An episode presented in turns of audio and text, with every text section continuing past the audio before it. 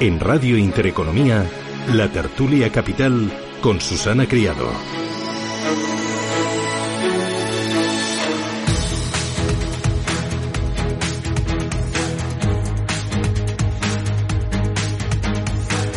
8 y 13 minutos de la mañana, este Radio Intereconomía y arranca nuestra tertulia de mercados financieros hoy con Javier Villegas. Javier, ¿qué tal? Muy buenos días. ¿Qué tal? Buenos días, ¿Qué tal? Susana. ¿Cómo vas? Muy bien. ¿Sí? Nada, este fin de semana hemos tenido el 25 aniversario desde que hemos salido del colegio. ¿Ah, sí? No me digas. Así que me he encontrado con muchos Ah. amigos, éramos casi 100.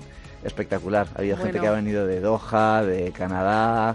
Eh, nada, Bueno, me alegro, ¿no? O sea, que ha sido divertido y emocionante, ¿no? sí, sí, muy emocionante y- sí. y, muy divertido. Ah. El, el Oye, principio un poquito de miedo, Sí. pero, Ah, o sea, miedo, porque a ver, que, que te cuentas a ver si reconoces, no reconoces y tal, pero a los cinco minutos como si acabamos de salir de, de. Ah, ya, ya. ¿Y muy cambiada la gente o no? Pues yo les he visto muy bien, no sé si habrá sido el colacao que nos daban de pequeños o los sándwiches de nocilla, pero la verdad es que he visto a todo el mundo muy bien. Bueno, mira, mira qué sorpresa. Javier Villegas, el director general de Franklin Templeton. Iván Díaz, ¿qué tal? Buenos días. Buenos días, ¿Y tú Susana. qué tal tu fin de semana? Pues bastante más tranquilo que el de Javier. Sí, sí. Así que ni fiestas, ni Nada. salir, ni nada. No, Así que eh, muy familiar, muy sí, familiar, sí. Bueno, eh, Iván Díez es Country Manager para España, Portugal, Andorra y Latinoamérica de Grupama Asset Management. Yo he estado muy de mm, Netflix y de películas y me he visto Quien a hierro mata. O, bueno, fantástica, me ha encantado. La de Luis Tosar, me ha gustado mucho el guion, la interpretación, eh, la trama, el ritmo, eh, la recomiendo. Eh, Jacobo Blanquer, ¿qué tal? Buenos días. ¿Qué tal? Buenos días. ¿Tú qué tal? Yo bien, bueno, muy tranquilo. Sí, tú también tranquilo. Sí. ¿Familia y poco más o qué? ojalá, ojalá fuese una de 25 años.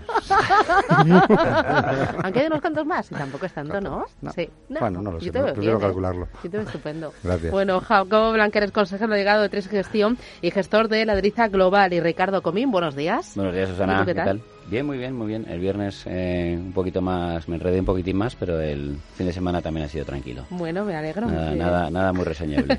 Ricardo Comín es director eh, comercial de, de Montobel para Iberia y Latinoamérica. Oye, eh, contarme, eh, no sé qué más os preocupa eh, a día de hoy. Si el tema del coronavirus, los resultados empresariales, las altas valoraciones, porque en los mercados esto va viento en popa y a toda vela, a pesar de esta epidemia que eh, ya lleva más muertos que el SARS. Eh, No sé cómo lo veis.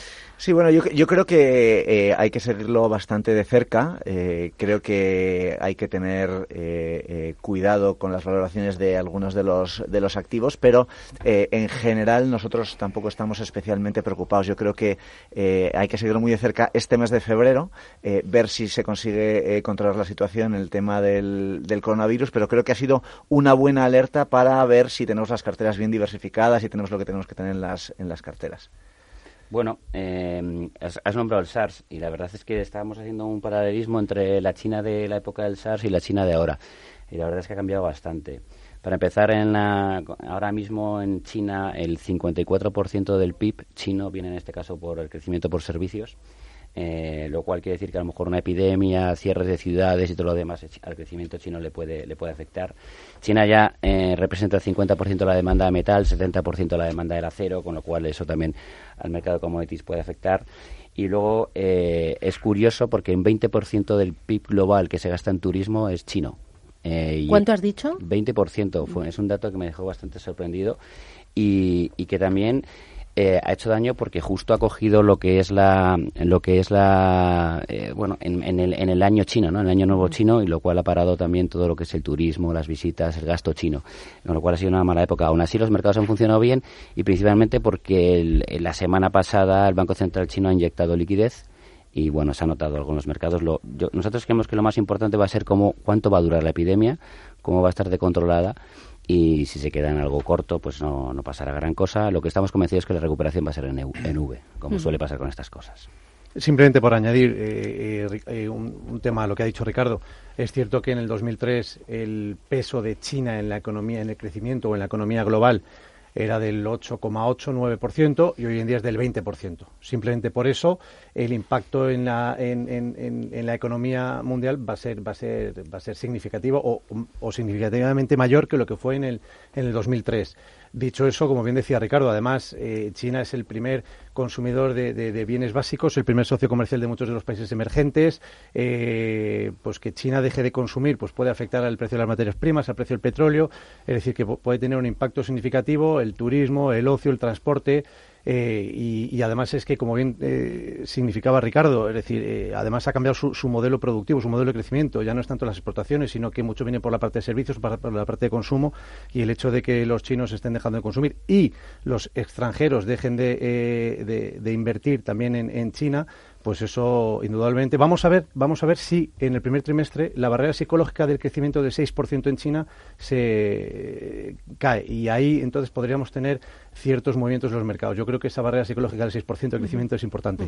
Aunque ahora China pesa mucho más en la economía mundial que en el año 2003, también en las economías occidentales ahora dependen, además de China, de otras muchas más regiones asiáticas, de un Tailandia, de un Corea del Sur, incluso de eh, un Indonesia, de, un Vietnam, ¿no? Que mm, ahí también podemos ver el vaso medio lleno. Eh, Tú estabas haciendo gestos, eh, Jacobo, ¿no? Como diciendo sí, ¿no? ¿O qué? a ver era un matiz. a ver, a ver, no, no, matiza, matiza. No, no, sí, estoy de acuerdo con lo que, tanto con lo que ha dicho Iván, Ricardo, Javier. En, líneas generales, a ver, yo creo que no, no, tenemos ni idea todavía del efecto real que va a tener esto. Eh, esa es la realidad. Estoy de acuerdo en que lo importante es ver a cuánto dura. Eh, si esto se resuelve, que a finales de febrero está más o menos controlado, pues no tendrá un efecto muy grande. Si nos vamos a final de marzo, pues tampoco tenemos un efecto. Si ya nos vamos más allá del, primer trimestre, todavía sí, teniendo problemas y, sin tener resuelto qué va a pasar, pues sí que afectaría. ¿Qué es lo que pasa? Que pilla en un momento en que los mm, datos macros que hemos visto con recuperación en PMIs, eh, los bancos centrales han actuado todos, estamos, estamos inundados de liquidez eh, y todo el mundo sabemos, o históricamente siempre ha pasado, que uno cuando los mercados caen por este tipo de motivos, la recuperación es en V, como también se ha comentado aquí.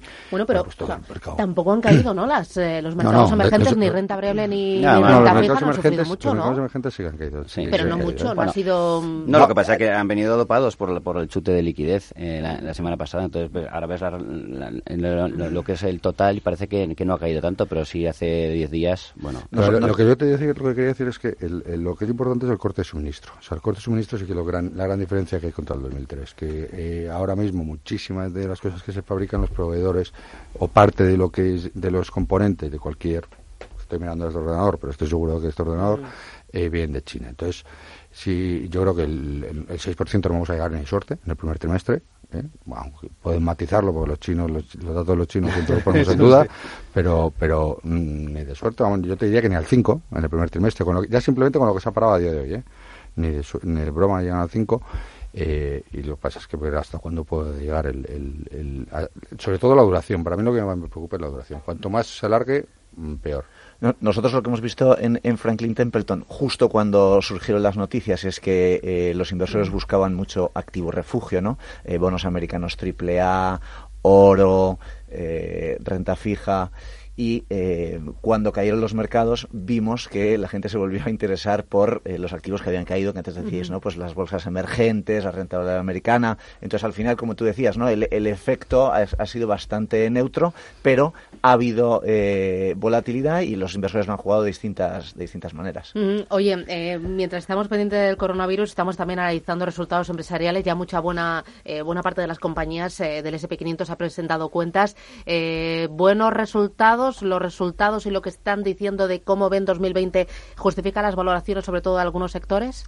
Bueno, pues nosotros pensamos que eh, hay que estar muy atentos en este momento del ciclo a estos resultados y pensamos que la bolsa va a reflejar eh, más eh, esa diferencia entre las compañías que lo hacen bien y las compañías que no lo hacen tan bien, que eso durante los últimos años no se ha, no se ha producido. En nuestro caso vemos que eh, puede haber una rotación sectorial, es decir, sectores como el energético, eh, materiales o industriales que no lo han hecho especialmente bien durante, durante el último año, pueden empezar a hacerlo bien. Y luego hay otros sectores que lo llevan haciendo bien tiempo donde pensamos que lo van a seguir haciendo bien, ¿no? Como puede ser el sector tecnológico o el de, el de salud. Así que eh, eh, hay que estar atentos y pensamos que la gestión activa en estos momentos del mercado, desde Franklin Templeton, vemos que es importante. Mm. Eh, bastante, bastante de acuerdo con lo que acaba de, comentar Javier. Eh, eh, se está temiendo mucho por lo que es el mercado americano, se cree que puede, pues no puede llegar a subir. Nosotros somos positivos. Es verdad que en los últimos 24 meses el crecimiento se ha ido del 3 al 2%, pero también hay que ponerlo un poco en contexto. Cuando crecía el 3% tenía el chute muy fuerte de los impuestos, tenía unos tipos muy bajos. En el 2018 se subieron los tipos, frenó lo que es el crecimiento y bueno, luego el año pasado han ido bajándolo un poquito y parece ser que se van a estar más o menos eh, eh, quietos. En cuanto a, a, puntos que nos parece positivos por parte de Estados Unidos, sigue con el 3,5% de paro. La inflación salarial está entre el 3,5 y el 4%, es decir, la gente eh, tiene más dinero, con lo cual el consumo americano, que es el gran motor, puede funcionar. Hay una, ahí acaba de salir una, una, una, encuesta norteamericana, la de Gallup, de, la de satisfacción de los norteamericanos con si están satisfechos o no. Sale el 90% que sí. No es un dato que no se daba, yo creo que en la vida el 90% es mucho, ¿eh? Quiere decir que están satisfechos, están contentos, eso quiere decir que se sienten confiados para, para consumir ha habido acuerdos que, o principios de acuerdos con todo lo que es el NAFTA. La fase 1 con China también ha funcionado. Es verdad que a largo plazo va a seguir habiendo mm, problemas. Es, un, es un, una especie de duelo. Y luego se prevé que los crecimientos en Estados Unidos crezcan en, en torno al 8% con dividendos del 2%. Eh, un sector que nos gusta que, y especialmente es el sanitario. Ha estado castigado durante toda esta época. Parece ser que incluso los demócratas, eh, o en este caso los demócratas más radicales, no, no han conseguido que se les apoye con todo el cambio eh, de sanidad a sanidad pública, con lo cual la sanidad privada norteamericana puede funcionar y las valoraciones no están mal. Simplemente por añadir, es cierto, lo habéis comentado, las valoraciones tan altas lo que van a hacer es que los inversores demanden unos resultados mayores a las compañías para justificar esos precios. Entonces, eh, eh, hay que estar muy atento porque efectivamente las bolsas tienen que reflejar una actividad económica de las empresas. Pero es cierto que, insisto, tal y como están las valoraciones ahora mismo, pues eh, con poquito, que, aunque haya crecimiento, pero sea menor que en el trimestre anterior, pues eso el mercado lo puede penalizar porque las valoraciones están muy, muy elevadas. Entonces hay que estar muy pendientes de, los resultados empresariales porque son los que deberían mover las bolsas, no tanto los bancos centrales. Y yo creo que en ese sentido. Eh, es, difícil que los, que los resultados empresariales sigan apoyando el, crecimiento de las bolsas porque al final eh, se necesita crecimiento para que haya resultados eh, mejores que trimestres anteriores y eso es ahora mismo es complicado. Jacobo, ¿algún otro pero? Porque aquí me falta poner solo música de violines. lo veo todo bastante bien, ¿no? No, me alegra mucho que todo el mundo lo vea también. El, eh, a ver, yo lo veo... Yo Estados Unidos no lo veo mal por los resultados empresariales. Creo que lo que justifica la diferencia de valoración con Europa y con el resto del mundo. Mientras tenga esa diferencia de los resultados empresariales, sobre todo por la composición del índice, está justificado. Ahora creo que hay un hay matices, o sea, los índices están yendo muy bien, pero dentro entre los valores que más pesan dentro de los índices, por, por tema de gestión pasiva, por etcétera, por, por peso de las tecnológicas, etcétera, eh, pues están en unos precios un poco justos. ¿eh? Y hay muchos valores que son de índice que están más justos. Entonces, dentro de la bolsa americana hay muchos sectores y muchos valores que no están caros, pero los que están más pegados a los índices y pesan más a los índices, en muchos casos, están caros. Entonces, eh, ahí podemos ver en algún momento un ajuste y lo veremos, ¿eh? lo veremos seguro, pues ha pasado ya históricamente otras veces. Entonces es probable que veamos un ajuste de precios que afecte más a una serie de valores más pegados a índices que a otros. Eso eso creo que es algo que pasa. Dicho esto y que antes con el coronavirus era lo único que faltaba, todo en esta vida ofrece oportunidades y el coronavirus también. Entonces, perdón, eh, lo que hemos dicho de corte de suministro y que al final China lo que está haciendo es encerrarse. Es como un proteccionismo. El gran proteccionismo que quería hacer América, pues lo está haciendo China ahora porque no puede exportar el virus. Entonces lo que pasa es que está haciendo, que está haciendo, eh, está cortando suministro de ciertos eh, materiales, ciertos componentes eh, que hay en Europa tienen otros fabricantes que ahora tienen su gran oportunidad. Tanto en Europa como en Estados Unidos estamos buscando empresas que se beneficien de que su competidor chino, digamos que ha cerrado, ha, bajado la, ventanilla temporalmente. Y ahí, por ejemplo, el radar, ¿dónde lo tienes? No, estamos buscando tipo compañías. así el otro día, por ejemplo. O autos también, o no sé. No, el otro día, por ejemplo, nos fijamos con, con Vital Steel Vivos que subió un 11%, aparte de los resultados que fueron algo mejores, que subió márgenes, que vio mejor el producto de 2020. que es lo que pasa? Que, que eh, Steel, a que, como Ricardo ha dicho, uno de los grandes eh, consumidores de, de, acero es, China, pero también se consume mucho fuera pero es que ellos er, eran, son de los grandes que, de que abastecen. Entonces, claro, si cortas ahí el suministro, pues ellos, pueden ganar. Entonces tenemos que buscar tipo de compañía. Es, nosotros estamos buscando ese tipo de compañías, porque siempre al final hay beneficiados. ¿eh? No, no podemos estar más de acuerdo también con, con Jacobo, igual que con Javier. Es decir, eh, eh, las valoraciones como término general te pueden sonar caras. el bien ha corrido muchísimo con la gestión pasiva. Ahora, como decía un gestor nuestro hace mucho tiempo, llega un momento que baja la marea y hay que ver quién tiene puesto el traje de baño y quién no. Eh, entonces, eh, ahí hay que mejor fijarse en los que tienen el traje de baño puesto. Y por eso creemos que la gestión activa, que lo que es la selección de compañías, bueno, todo lo que contamos tantas veces, de hecho, estos dos años está dando, está dando eh, fruto. Has hablado, Iván, de eh, los beneficios empresariales y el actual ritmo de crecimiento económico si realmente justifican las altas valoraciones de algunas compañías y también de muchos índices, sobre todo los índices americanos que están pues tocando el cielo eh, con los dedos. Eh, la verdad es que la economía de Estados Unidos un 2%, ¿no? Se espera este año. Europa un 1 renqueante. las economías emergentes, eso te lo sabrás tú mejor, Javier. ¿Cuánto se espera este año? en torno al 5%. En torno al 5% bueno, eh, está fenomenal. A lo mejor es que ya del coronavirus. Claro, bueno. Ahora, ahora habrá un poco de recorte a la baja, pero bueno, vamos a ver también cuánto afecta esto y si se para o no se para, que es un poco la, incertidumbre que existe, pero van a seguir siendo los que tiren del, crecimiento mundial. Mm, claro, en cuanto mm, que hablas tú de las valoraciones ligado al crecimiento de beneficios, y ahora estamos en uno en otro contexto y, y ya nos tenemos que acostumbrar a crecimientos moderados, baja inflación y bajos tipos de interés durante mucho, mucho tiempo, ¿ahí qué pasa?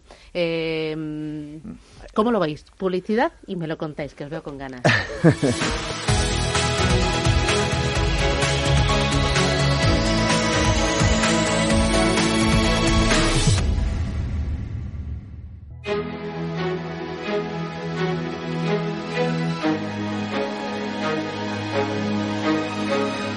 En Radio Intereconomía, la tertulia capital con Susana Criado.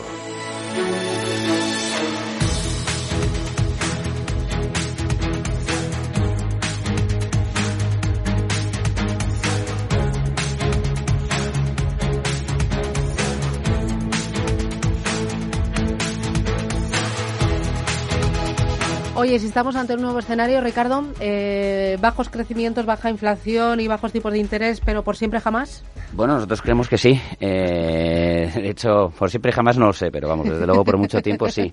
Eh, veníamos hablando muchas veces de las 3Ds, de como efecto deflacionista, pues ahora ya nuestros gestores han empezado a hablar del 5G y como el 5G, bueno, va a acelerar todavía esto mucho más, dicen que hasta ahora el, el 2G, 3G, 4G, lo que hemos vivido es como una especie de, de, utilitario de los años 60 y el 5G es, un absoluto Lamborghini y, esto creen que va muchos, en este caso, puestos intermedios, rutinarios, eh, van a hacer que desaparezca.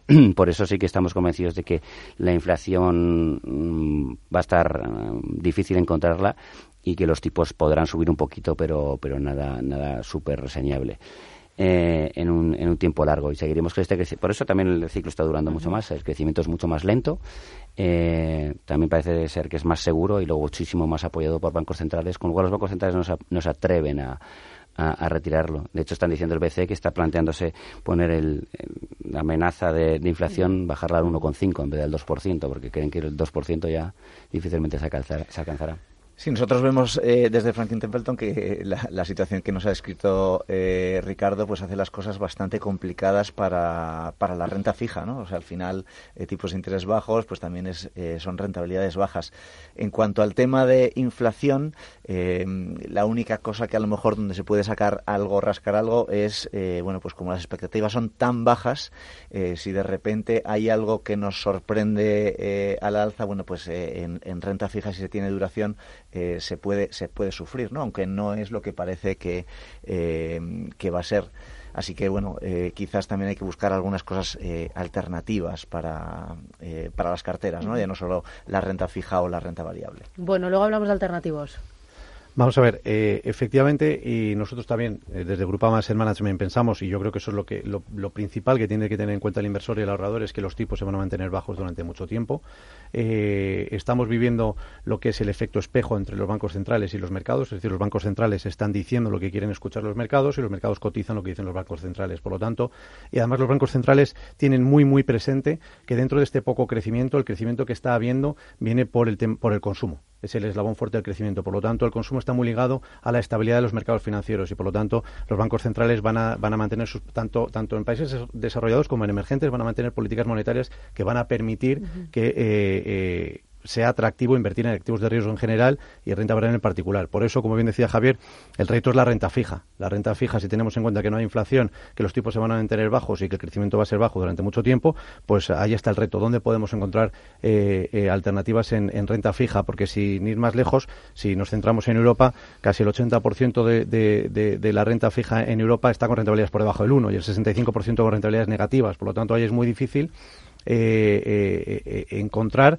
oportunidades y hay que buscar muy, muy bien. Entonces yo creo que también, efectivamente, como decía Javier, hay que buscar alternativas o activos alternativos que me permitan ya no solamente arañar algo de rentabilidad, sino que me, que me permitan descorrelacionar. Bueno, pero a, pesar de que el escenario se ha complicado en renta fija, hay oportunidad de hacer renta fija, hay que tener renta fija en cartera, eso siempre. Eh, bueno, yo creo que sí, pero más que nada porque lo que no podemos es desperfilar a los clientes y me veo muy difícil tener a clientes españoles con el 100% en renta variable.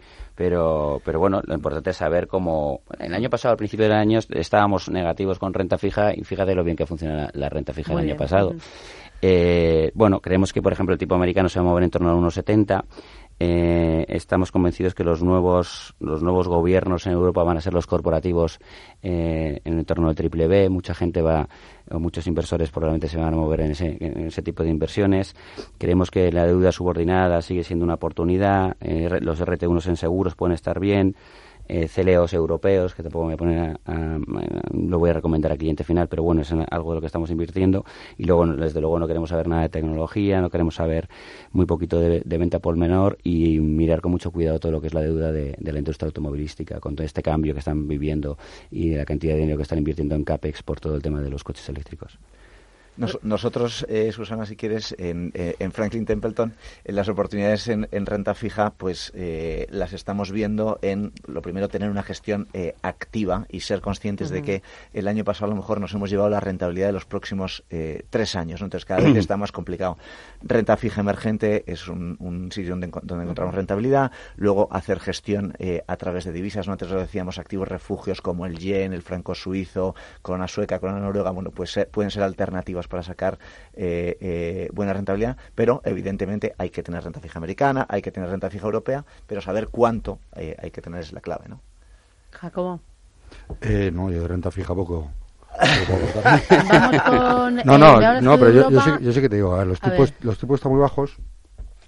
los bancos centrales creo que lo tienen que seguir teniendo bajos, básicamente porque todos los gobiernos están endeudados hasta arriba. Eh, en los últimos 10 años el que ha cogido deuda no ha sido las familias ni la deuda privada, sino que han sido los gobiernos. Eh, lo que pasa es que sí que creo que los, eh, el efecto que tiene sobre la economía la política monetaria expansiva cada vez es menor. Y lo saben los propios bancos centrales. Entonces hay que buscar alternativas. entonces, mm, inflación no hay el mercado se mueve más por expectativa de inflación que por inflación. Y, es, cierto que, hay momentos en los que, con que suba un poquito la expectativa de inflación, vemos movimientos relativamente grandes. Porque claro, como tenemos los tipos tan bajos, tan bajos, tan bajos, de repente de sube 10 puntos básicos, es que eso porcentualmente es mucho. Entonces, sí que vemos ahí movimientos más. Entonces yo creo que, lo que pasa al final es que los tipos van a estar bajos, mm, inflación mm, no creo que haya, eh, pero vamos a tener que ir a vamos a tener que ir políticas monetarias más creativas que no sean solamente bajar tipos porque vemos que eso ya nosotros de Tresis pensamos que ya el efecto que tiene la economía es muy muy, muy políticas fiscales. Pues puede ser políticas fiscales, los países que puedan hacerlo y probablemente, y eso claro, eso da oportunidades de inversión, como siempre antes, unas políticas fiscales expansivas, eh, pues, pues hay una serie de sectores que, que, normalmente se benefician más. Por ejemplo, aquí en Europa, a, la espera de pues, políticas fiscales. pues todo lo que está relacionado con obra civil, que, eh, todo, autopistas, renovables, eh, constructoras, cementeras en su caso, bueno, pues todo ese tipo de compañías se pueden ver beneficiadas. Si, hay un aumento del gasto público, lógicamente. Bueno, pues, pues eso sí que lo vemos. Pero nosotros luego en renta fija, pues eh, sé que en nosotros en tesis pues la duraremos no tenemos duración, la tenemos bastante cortita y bastante baja de, en líneas generales porque no es un, vemos que es un riesgo.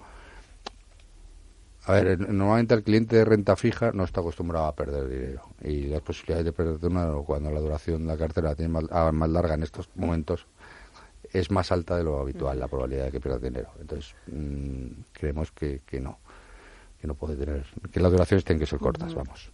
No, le vamos a meter en renta variable porque no podemos. ¿Le metemos en alternativos? ¿Le metemos en alternativos? Bueno, sí, nosotros entre seis hemos metido una parte de oro. Vale. Eh, renta fija emergente. Vale, eh, publicidad y me decís dónde metemos a ese cliente de renta fija. Vale, me lo contáis. siempre hay.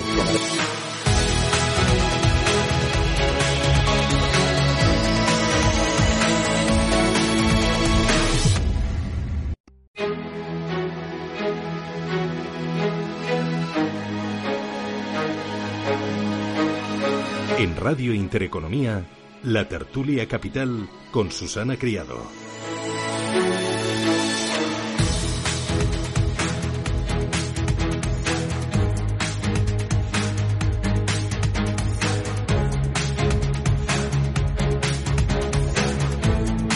Oye, ese cliente de renta fija que no está acostumbrado a perder en este escenario que le ofrecemos, eh, habéis dado algunas pistas, pero hay más alternativas, más opciones. ¿Cuáles? Bueno, pues nosotros creemos que la gestión alternativa y el, poder ponerse largo y corto en renta fija, en renta variable, eh, estrategias de fusiones y adquisiciones, o una combinación de todas ellas eh, creemos que puede ser una buena alternativa para ese cliente, como decía antes Jacobo, que no está acostumbrado a, perder y que, tiene una volatilidad baja en la cartera, bueno, pues buscar eh, eh, algún fondo que tenga una volatilidad similar a lo que ha tenido la renta fija, pero que pueda dar rentabilidad ya que pueda aprovecharse de ponerse corto o largo. Otra otra opción también, pues el tema del oro que estábamos hablando antes, ¿no? ¿Alternativo es igual a iliquidez? Eh, no tiene por qué. Hay fondos que son, sí que son ilíquidos, otros que son que son mucho más mucho más líquidos. Alternativas también puede ser eh, fondos que sean mucho más flexibles de lo que han venido siendo hasta ahora, eh, para poder darle todo tipo, para hacerle la cintura más ancha al gestor y que pueda en un momento dado, si se ha demostrado que es un buen profesional, eh, moverse en, en, otros, en, otros, en otros ámbitos que, que, no solamente lo que esté bien constreñido por un benchmark. ¿no?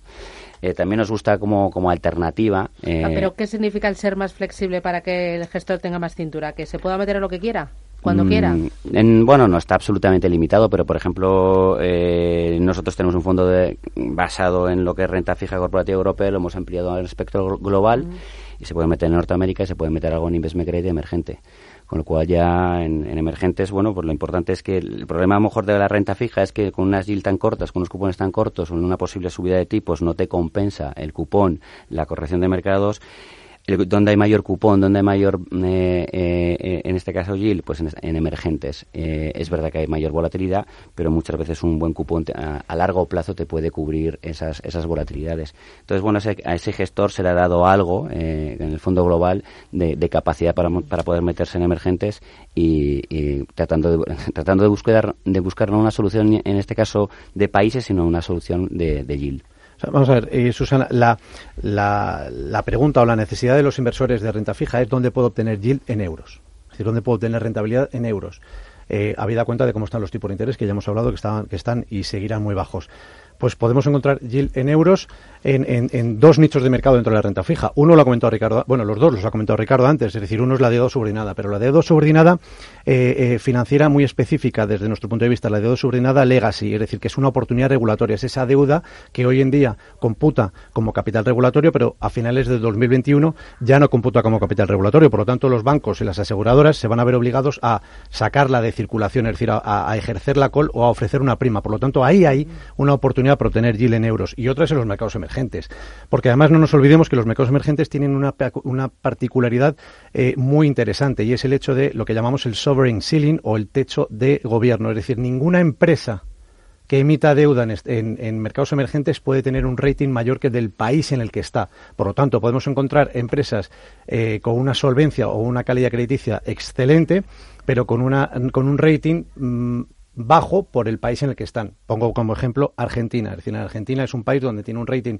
muy, muy, muy, muy, malo y por lo tanto todas las empresas que están en ese país, eh, aunque tengan unos niveles de solvencia muy buenos, tienen, se ven obligados a ofrecer rentabilidades altas porque su rating es más bajo. Por lo tanto, eso es una oportunidad. Podemos encontrar high yielding en empresas que no son high yield por sus balances, por sus por su solvencia. Y entre sí, ¿qué alternativas tenéis? Porque me hablabas antes, eh, bueno, nosotros hemos metido un porcentaje en oro porque seguimos con duraciones cortas. Nosotros el, tema de los, bonos emergentes nos da más miedo porque al final ahí, eh, claro, tenemos dos riesgos. Eh, si lo haces en divisa local o, si lo haces cubierto. En divisa local nos da bastante miedo, por no decir pánico. Eh, porque nosotros ahí sí que somos, somos un poco contrarias con el dólar. ¿eh? No, nosotros vemos... es que, ¿Está poniendo una cara? No, no, es que quizás nosotros, eh, eh, que llevamos tanto tiempo en, en, emergentes, eh, eh, nuestros gestores no les da tanto pánico, pero también porque es su divisa en la que invierten, ¿no? O sea, tú dices, un, brasileño, su plan de pensiones lo va a tener en reales brasileños, ¿no? Entonces, pero no nos olvidemos que estamos dando una alternativa a un cliente europeo. A un cliente europeo, sí, sí. En euros. No, y luego aparte si inviertes en renta fija, lo normal es que busques cupón, pero pero ya la, divisa local te mete un riesgo extra. Claro, por eso digo, el, cliente europeo de renta fija, que ha invertido toda su vida en renta fija, mm, la idea es que las está invirtiendo en reales brasileños el segundo, desde luego, no tiene, no, no se ha puesto en la cabeza lo que el riesgo que eso supone. Estoy, de acuerdo, lo que pasa es que también a ese inversor. No, quiero hablar de Argentina. A, ese, a ese inversor europeo de renta fija, eh, eh, creo que estás de acuerdo que también hay que decirle que no va a obtener las rentabilidades a las que estaba acostumbrando durante, los últimos años y que, y que, tiene que buscar alternativas. Pero, luego, pero, el, pero el riesgo, el riesgo yo creo que no son conocedores de riesgo y luego eh, nosotros que de tres sí que somos un poco en contra del resto, eh, creemos que el dólar se va a seguir fortaleciendo. Si el dólar se sigue fortaleciendo y contra de este tipo de divisas, eh, no es muy bueno para los bonos en, divisas. y nosotros en Franklin Templeton, durante el verano también hemos cambiado, teníamos varias apuestas en, divisa local que ahora las hemos pasado a divisa dura por esto que está comentando. Bueno, voy a pedir que el programa se retransmita a través de streaming para que os vean las caras. Con plazo para que os vean las caras, que es lo que ha faltado. es que estáis muy expresivos porque tú también me has puesto alguna. lo bueno es y la sigue poniendo, y la sigue poniendo. Es que soy, muy expresivo. Lo bueno es disentir, si no. Jacobo Blanquer, Tres Gestión, Iván Díez, Grupamas Management, Javier Villegas, Franklin Templeton y Ricardo Comín Pontobel para Iberia y Latinoamérica. Gracias, eh, me lo he pasado bien. que tengáis buen día y a por el Gracias.